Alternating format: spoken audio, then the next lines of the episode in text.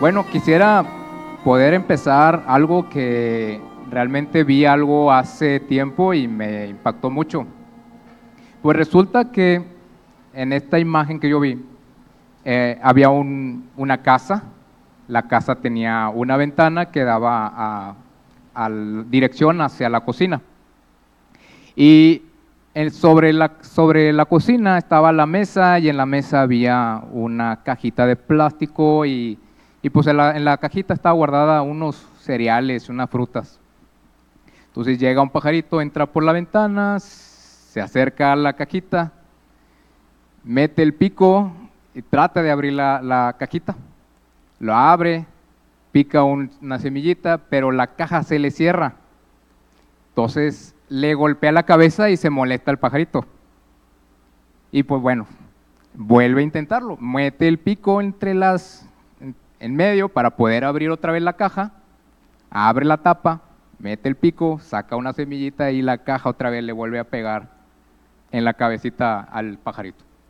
Ya muy enojado el pajarito, ya estaba muy enfadado, mete el pico, abre la caja, le picotea a la tapa y la abre completamente y ahora sí, ya tranquilo, empieza a comer. Es un pajarito sencillo y se molesta por algo inanimado y se siente furioso, ¿verdad? Algo también de lo que de repente hemos visto, o a quien no le gusta, por ejemplo, el fútbol, a mí sí me gusta, y, de repente las cosas no van surgiendo bien entre ambos equipos y luego la gente se empieza a calentar y resulta pues que se empiezan a, a molestar y hasta a sentirse furiosos, ¿verdad? Y, y se enoja la gente por, y ni siquiera fueron ellos los que jugaron, simplemente toda la gente se empezó a molestar unos contra otros. O también, no sé si les ha pasado a ustedes que van, por ejemplo, manejando, espero que no sea el caso de alguno de ustedes, pero que se enfrenten con alguien que tienen adelante de ustedes, no va a la misma velocidad y ahí andan, pues, no sé, le empiezan se empiezan a molestar, ¿no? Que, ¿por qué? Muévete, ¿verdad? Entonces, este, todo, esto lo que lo estoy diciendo tiene que ver con, pues, con la ira, ¿verdad? Este, aquí lo que vemos es que la ira y el enojo es un tema en que todos tenemos un problema. La, ira en sí es una fuente de disgusto, es más fácil verla que definirla. La identificamos fácilmente cuando le ocurre a otro en vez de a uno mismo, ¿verdad? Y si lo queremos definir, en, una, en un sentido es una reacción que uno experimenta cuando falla algo que pues realmente esperábamos o algo que contábamos. Toma la forma de rabia y hostilidad y agresión contra alguien o incluso algo y de repente hasta a veces vuelve a tomarse en una forma de un... Hay gente que lo toma como algo amenazante, ¿verdad? Eh, la, ira en sí es una reacción que te inmoviliza, es una elección que, que, y es un hábito que uno va aprendiendo y va adoptando cada vez que te enfrentas con una frustración y cuyo resultado es que te comportes de una manera que no quisieras haberte comportado. De, hecho, la ira profunda es una forma de locura. Entonces, uno es un loco cuando no puede controlar su propio comportamiento. Así que cuando estás enfadado y pierdes el control, sufres una locura temporal. Si habláramos de lo que puede producir, la, la ira, físicamente puede producir hipertensión, a lo mejor úlceras, insomnio, cansancio, incluso enfermedades cardíacas. La ira también acaba con las, relaciones afectivas, interfiere con la comunicación, conduce a la culpabilidad y a la depresión y en general interfiere con tu vida. La ira es un problema universal. Ninguno está aislado de su, de su presencia o es inmune a su veneno puede saturar a una persona y arruinar algunas de las relaciones más íntimas, que son las más afectadas. Quieres todo el tiempo que las cosas y la gente sean como tú quisieras que fueran. Y la probabilidad de cambiarlo es nula. De modo que cada vez que optas por la rabia cuando te enfrentas con alguien o algo que no te gusta, optas a la vez por inmovilizarte. Molestarte por cosas no hará que las cosas cambien. La elección realmente está en tus manos. Si tienes la ira o pedirle a Dios que te ayude a eliminar la ira. Hermanos, la, ira tiene varias facetas y me gustaría, si me pueden acompañar en algunos este, versículos de la Biblia, por ejemplo en Proverbios, en Proverbios capítulo 15, aquí hay varios, varios elementos de, de Proverbios. Proverbios capítulo 15, versículo 18. Dice así, el hombre iracundo promueve contiendas, mas el que tarde en airarse apacigua la rencilla. La ira viene con una agresión verbal o el ridiculizar a la gente, ya sea la gente, los hijos, el cónyuge, seres queridos o amigos. Y también tenemos Proverbios 29, Proverbios capítulo 29, versículo 22. Dice, el hombre iracundo levanta contiendas y el furioso muchas veces peca. La ira también viene acompañada muchas veces de violencia física, de pegar, patear, golpear objetos o incluso a la gente. Este comportamiento es llevado a un máximo extremo, conduce a una violencia que se cometen casi siempre bajo la influencia de una rabia inmovilizante. Otra faceta de la, de la ira son las pataletas de rabia. Muchas veces esto lo vemos más en, cuestión de, niños que, de alguna manera expresan su, su, ira por no obtener algo que ellos quieren y están ahí dando pataletas en el suelo para obtener algo, ¿verdad? Otra faceta de la ira puede ser el sarcasmo, el ridículo y la famosa ley de hielo. Estas expresiones pueden ser tan perjudiciales y dañinas como la violencia física. Si bien en Proverbios también hay mismo, en el capítulo 22, versículo 24 y 25, aquí nos enseña algo y dice, no te entrometas con el iracundo, ni te acompañes con el hombre de enojos, no sea que aprendas sus maneras y tomes lazo para tu alma. Comprendemos que su alcance no tiene, traspasa culturas, épocas, temperamentos, generaciones diferentes. La primera idea popularmente aceptada es que la ira y el enojo son pecado, pero no necesariamente tiene que ser pecado. Pues Dios ha, ha puesto dentro de nosotros la parte emocional que incluye la ira. La ira es como un fuego que cuando es usado bien, en forma apropiada, nos puede dar calor en un día frío. Es más, sin el fuego no se puede cocinar, pero cuando no está bajo control, puede llegar a ser un fuego destructivo y arrasar con todo, y propiedades, incluso nuestras vidas. Así que un filósofo griego comentó alguna vez correctamente lo siguiente, cualquier persona se puede enojar. Es fácil. Pero enojarse con la persona correcta, en el grado correcto, en el tiempo correcto, con el propósito correcto y en la forma correcta, no está al alcance de muchos, ni todos pueden, porque tampoco es fácil. Bueno, ¿cómo podemos tener ira o enojo y no pecar. Bueno, pues la Biblia nos enseña acerca de la ira santa, la ira de Dios, y también tenemos ciertos ejemplos de ella. Y aquí yo quiero hacer una lectura de, este, de este, pasaje del libro de Hechos. Este, así sí me pueden ir acompañando en, la lectura bíblica. Eh, es Hechos capítulo 17, versículo 17. Muchos de ustedes en sus Biblias tienen los títulos, ¿verdad? Y aquí habla el alboroto en Tesalónica. Amén, hermanos. Dice así, si me quieren ir acompañando, yo, lo, yo nada más en, ustedes lo, van viendo, aquí yo se los leo.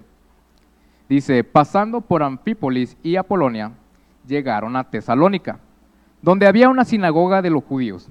Y Pablo, como acostumbraba, fue a ellos y por tres días de reposo discutió con ellos, declarando y exponiendo por medio de las escrituras que era necesario que el Cristo padeciese y resucitase y, y resucitase de los muertos. Y que Jesús, a quien yo os anuncio, decía él, es él el Cristo. Y algunos de ellos creyeron y se juntaron con Pablo y con Silas, y de los griegos piadosos gran número, y mujeres nobles no pocas. Entonces los judíos que no creían, teniendo celos, tomaron consigo algunos ociosos, hombres malos, y juntando una turba, alborotaron la ciudad. Y asaltando la casa de Jasón, procuraban sacarlo al pueblo, pero no hallándolos, trajeron a Jasón y algunos hermanos ante las autoridades de la ciudad, gritando, estos que trastornan el mundo entero también han venido acá a los cuales Jasón ha recibido. Y todos estos contravienen los decretos de César, diciendo que hay otro rey, Jesús. Y alborotaron al pueblo y a las autoridades de la ciudad y oyendo estas cosas. Pero obtenida fianza de Jasón y de los demás, lo soltaron. Y es lo que sigue, el título dice, Pablo y Silas en Berea. Inmediatamente los hermanos enviaron de noche a Pablo y a Silas hasta Berea. Y habiendo llegado, entraron en la sinagoga de los judíos. Y estos eran más nobles que los que estaban en Tesalónica, pues recibieron la palabra con toda solicitud, escudriñando cada día las escrituras para ver si estas cosas eran así. Así que creyeron muchos de ellos y mujeres griegas de distinción y no pocos hombres. Cuando los judíos de Tesalónica supieron que también estaban, que también en Berea era anunciada la palabra de Dios por Pablo, fueron allá y también alborotaron a las multitudes. Y, aquí me, atrevo a, detenerme tantito. Eh, no sé si ustedes al momento de hacer lectura bíblica eh, se han detenido a veces a, pensar, a reflexionar, porque a veces cuando uno lee, pues lee, lee, lee, lee, pero como que a veces no, no se captan ciertas cosas, o no se dimensiona, o no se cuenta con el, panorama completo. Pero aquí, aquí me, tuve la curiosidad de, de preguntarme, bueno, a ver, ¿dónde está Tesalónica? Abrí un mapa, ¿y dónde estaba Berea? Y luego le puse ahí en Google Maps, a ver cuánto es de distancia en carro. Eh, sí, sí. Este, entonces, ahí decía, 100, de, está como entre 70 y 100 kilómetros. Entonces, estos señores se dieron cuenta que en, en Berea se estaba predicando la palabra de Dios 70 kilómetros de distancia de Tesalónica. Alguien les informó, alguien les dijo, allá están, y fueron hasta allá a alborotar la ciudad probablemente de aquí a Saltillo, pero uno va, a uno va a carro y allá en sus mejores medios. Continuamos, hermanos. Pero inmediatamente los hermanos enviaron a Pablo que fuese hacia el mar. Y Silas y Timoteo se quedaron allí. Y los que estaban encargados de conducir a Pablo le llevaron a Atenas. Y habiendo recibido orden para Sila y Timoteo de que viniesen a él lo más pronto que pudiesen, salieron. Y el último título dice, Pablo en Atenas, mientras Pablo estaba en, los esperaba en Atenas, su espíritu se enardecía viendo la ciudad entregada a la idolatría, Así que discutía en la sinagoga con los judíos y piadosos y en la plaza cada día con los que concurrían. Aquí vemos a, Pablo ya con otro corazón, otra clase de ira, porque estaba viendo a una ciudad entregada a otras cosas. Y, aquí lo quisiera hacer un, pasaje paralelo en, el libro de Juan, y yo también voy a leer otro en, Mateo, que también es espejo de Juan. Eh, es Juan capítulo 2, en versículo 13. Aquí vemos a, nuestro Señor Jesucristo en las, igual en, la, en una sinagoga. Y aquí dice, estaban, estaba cerca la Pascua de los judíos y subió Jesús a Jerusalén. Y halló el templo a los que vendían bueyes, ovejas y palomas, y a los cambistas allí, allí sentados. Y haciendo un azote de cuerdas, echó fuera del templo a todos, y las ovejas y los bueyes, y esparció las monedas de los cambistas, y volcó las mesas, y dijo a los que vendían palomas, quitad de aquí esto, y no hagáis de la casa de mi padre casa de mercado. Entonces se acordaron sus discípulos que está escrito, el celo de tu casa me consume. Y en otro ángulo vemos en el, en el libro de Mateo, no es necesario que vayan allí, yo se lo leo Mateo capítulo 21, versículos 12 y 13. Dice, y entró Jesús en el templo de Dios y echó fuera todos los que vendían y compraban en el templo y volcó a las, las mesas de los cambistas y las sillas de los que vendían palomas y les dijo, escrito está, mi casa, casa de oración será llamada, mas vosotros la habéis hecho cueva de ladrones. Jesús en la mayoría de la gente en la actualidad es la de un ser contemplativo, un ser que no le hace nada ni nada a ni a una simple mosca. Sin embargo, su amor era tan perfecto como su justicia. Su mansedumbre no es sinónimo de inacción. Y con base a esto, ¿qué cosas le enojaban a nuestro Señor. Verlo santo convertido en profano. La adoración transformada en un negocio personal que sin lugar, a dudas levantaban su ira. Pero encontramos una clave en el Salmo 97.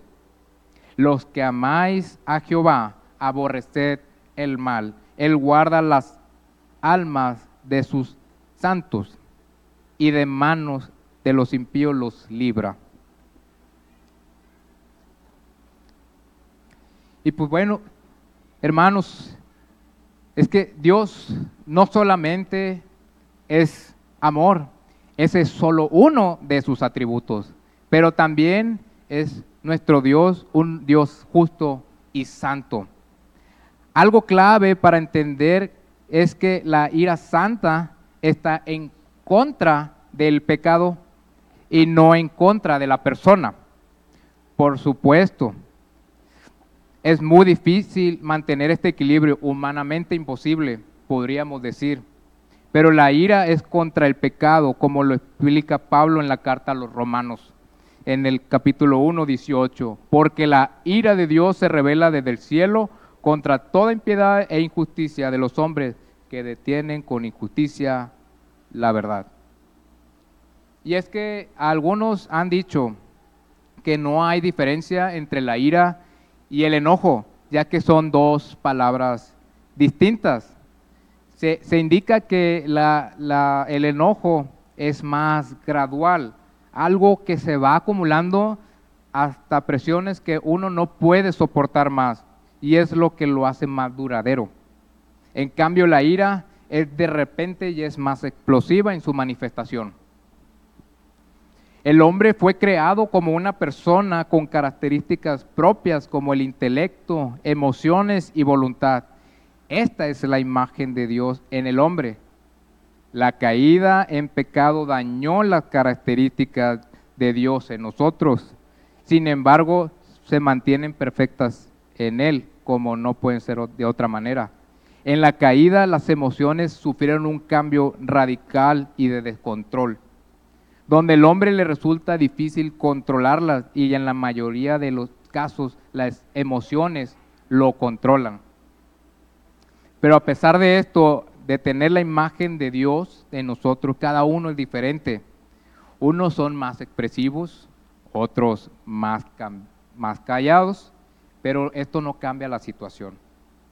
No importa si la reacción es externa o interna, si se manifiesta o se guarda, lo que importa en realidad es que existe. Más aún, lo que sí debemos reconocer penosamente es que cuando de manera equivocada se dirige la reacción contra las personas en vez de atacar el problema o el pecado en cuestión. El gobierno de las emociones pues, se puede realizar cuando cedemos el señorío a nuestro Señor Jesucristo y es quien puede someterlas y dirigirlas de la manera más adecuada. Y ahora la pregunta, ¿es pecado la ira y el enojo? Atacamos a las personas y como no somos como Dios, por supuesto, carecemos del equilibrio perfecto que Él tiene entre la ira y la misericordia.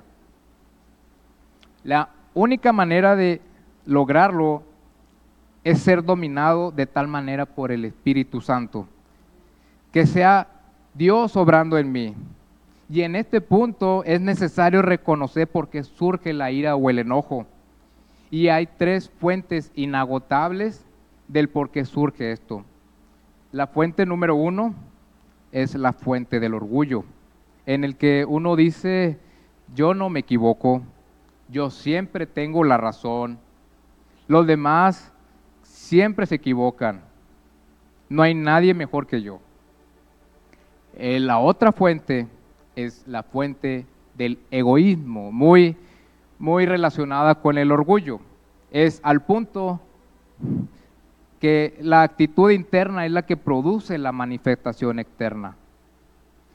Y la tercera fuente es la fuente de control, en el que hace que quieras tener el control de cada situación y lo que está fuera de tu control, eso hace que te molestes algunas personas tienden, tienen la tendencia de expresarte con fuertes reacciones acompañadas de palabras hirientes que lastiman a los demás.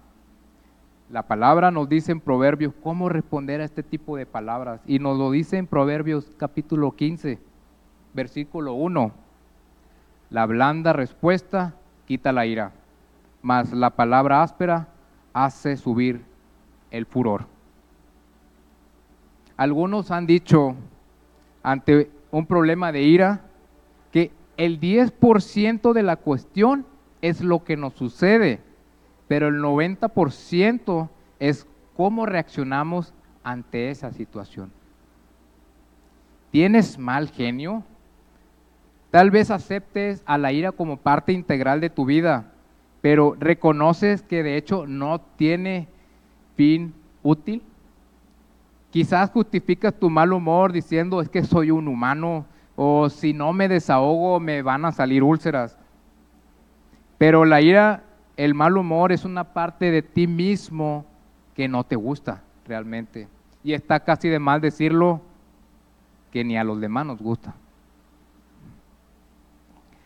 Incluso psicólogos reconocen que la ira no es algo muy humano. No tienes por qué sentirla y no sirve a ninguno de los propósitos relacionados con que tú seas una persona feliz y realizada. Palabras de psicólogos. En consecuencia, es necesario tomar la recomendación de lo que, lo que nos habla en, en el libro de Santiago, Santiago capítulo 1, versículo 19. Por esto, mis amados hermanos, todo hombre sea pronto para oír, tardo para hablar, tardo para irarse, porque la ira de Dios, la ira del hombre no obra la justicia de Dios. No actuar de forma inmediata, hermanos, sino esperar pacientemente y esperar y responder en sabiduría, sin atacar a la persona, sino al pecado. El hombre de Dios que crece en el conocimiento de Cristo manifiesta este principio de vida. ¿Y será que por eso tenemos dos oídos y una sola boca?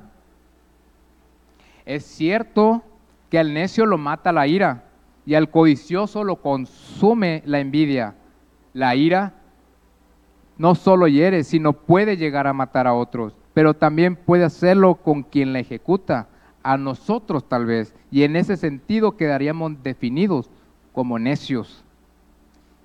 Y aquí también en Proverbios enfatiza que el necio al punto da a conocer su ira, mas el que no hace caso a la injuria es prudente.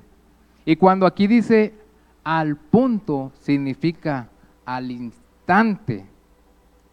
Al instante el necio da a conocer su ira. Y a diferencia del necio, el prudente deja pasar la injuria no se envuelve en ella, no entra en su terreno y no se deja provocar. Mira el tema como de quien viene y le resta importancia. Y hace rato vimos en, Proverbios capítulo 15, 18, ya lo vimos, pero descubre una verdad aquí mismo, una verdad devastadora que dice, el hombre iracundo promueve contiendas mas el que tarda en airarse apacigua la rencilla. El hombre prudente sabe que no está para echar más fuego, fuego, leña al fuego, y su función es apaciguar y no promover la contienda. A veces, no sé si se les ha pasado, pero cuando están en algo eh, caluroso y se, o la gente se empieza a calentar, hay gente que se, retrae y dicen, mm, me, mordí la lengua para no soltar lo que, lo que pienso. Se trata de, de alguien prudente. Y en ese momento uno debe pensar, más allá de lo que digan de mí, yo sé quién soy delante de Dios. Otras personas toman un camino diferente y lo guardan en su corazón, formando resentimientos y amarguras. Es solo otra forma de rechazo y estas reacciones son pecaminosas. Así que, mis hermanos, si me quieren acompañar, por favor, en, Efesios capítulo 4, para hacer, vean aquí algo interesante. Efesios capítulo 4, versículo 26, porque nos da respuesta de cómo conseguir la libertad del enojo y de la ira. Y aquí dice, airaos, pero no pequéis. No se ponga el sol sobre vuestro enojo, ni deis lugar al diablo. El que hurtaba, no hurte más, sino trabaje, haciendo con sus manos lo que es bueno para que tenga que compartir con el que padece necesidad. Ninguna palabra corrompida salga de vuestra boca, sino la que sea buena para la necesaria edificación a fin de dar gracias a los oyentes. Y no contristéis al Espíritu Santo de Dios, con el cual fuisteis sellados para el día de la redención. Quítese de vosotros toda amargura, enojo, ira, gritería y maledicencia, y toda malicia. Antes sed benignos unos con otros, misericordiosos, perdonándoos unos a otros, como Dios también os perdonó a vosotros en Cristo. De las muchas verdades que nos enseña la carta a los Efesios, comenzamos con que es posible airarse, es posible enojarse sin que llegue a ser un pecado. La cuestión pasa por el tiempo en que nosotros tenemos ese enojo. Este enojo que va presionando dentro de mí hasta dar a luz pecados consecuentes. Así que no podemos permitir que el día termine sin llegar a resolver el asunto cual estamos enojados. ¿Y por qué no debemos, no debemos enojarnos? Y aquí lo dice, y se los voy a leer, aquí dice, la razón específica es porque no debo dar lugar al diablo. Y este es un concepto interesante y, y aquí lo escribí, y dice, la palabra lugar en griego es topos, de donde surge. Significa un espacio como punto de apoyo para poder entrar, una especie de permiso. Si no tratas muy pronto este enojo, estás dando al diablo permiso, acceso para entrar. También hemos de notar que el enojo y la ira no resueltos traen tristeza al Espíritu Santo y entristece a Dios. Y hermanos, fijemos ahora la atención en aquellas cosas que tenemos que hacer para resolver esta situación. Implica tomar decisiones anteriores que hemos, nos hemos comprometido para cumplir. Recae en nosotros los hijos de Dios decidir quitar lo que nos sirve de nuestras vidas. Esa es nuestra responsabilidad. No podemos esperar que Dios lo haga por nosotros. Él ya hizo lo que prometió. Por gracia nos dio salvación en Cristo. Nos hizo sus hijos. Pero a nosotros nos corresponde vivir como tales, dejando de lado aquellas cosas que no son características de nuestra posición de santidad. Y si reiteramos, Pablo es claro cuando dice, quítese de vosotros, queriendo decir, es, es ya, es una orden, es, es imperativo, que no deja lugar en cuestión a quién es el, quién, quién es el responsable de esta, de esta cuestión. Somos nosotros.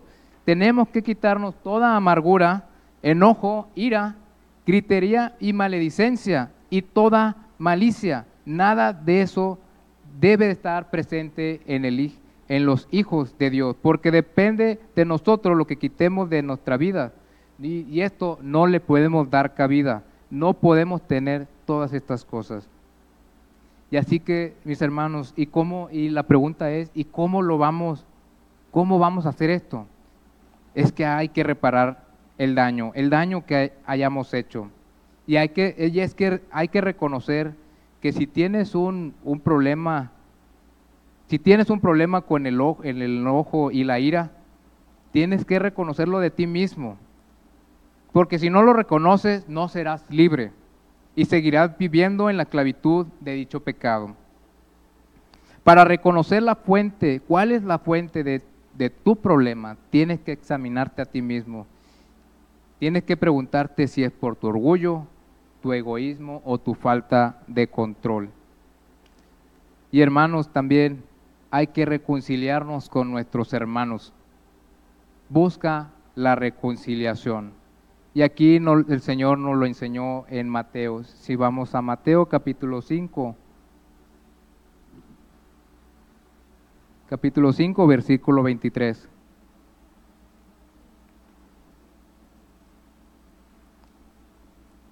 Por tanto, si traes tu ofrenda al altar y allí te acuerdas de que tu hermano tiene algo contra ti, deja allí tu ofrenda delante del altar y anda y reconcíliate primero con tu hermano y entonces ven y presenta tu ofrenda. Ningún servicio cristiano que hagas, ninguna ofrenda que entregues, logrará tapar el problema no resuelto con tu hermano lo cual es una acción prioritaria delante de Dios. Y en Colosenses capítulo 3, versículo 13, y aquí dice, no es necesario que vayan, soportando unos a otros y perdonando unos a otros si alguno tuviere queja contra otro, de la manera que Cristo os perdonó, así también hacedlo vosotros.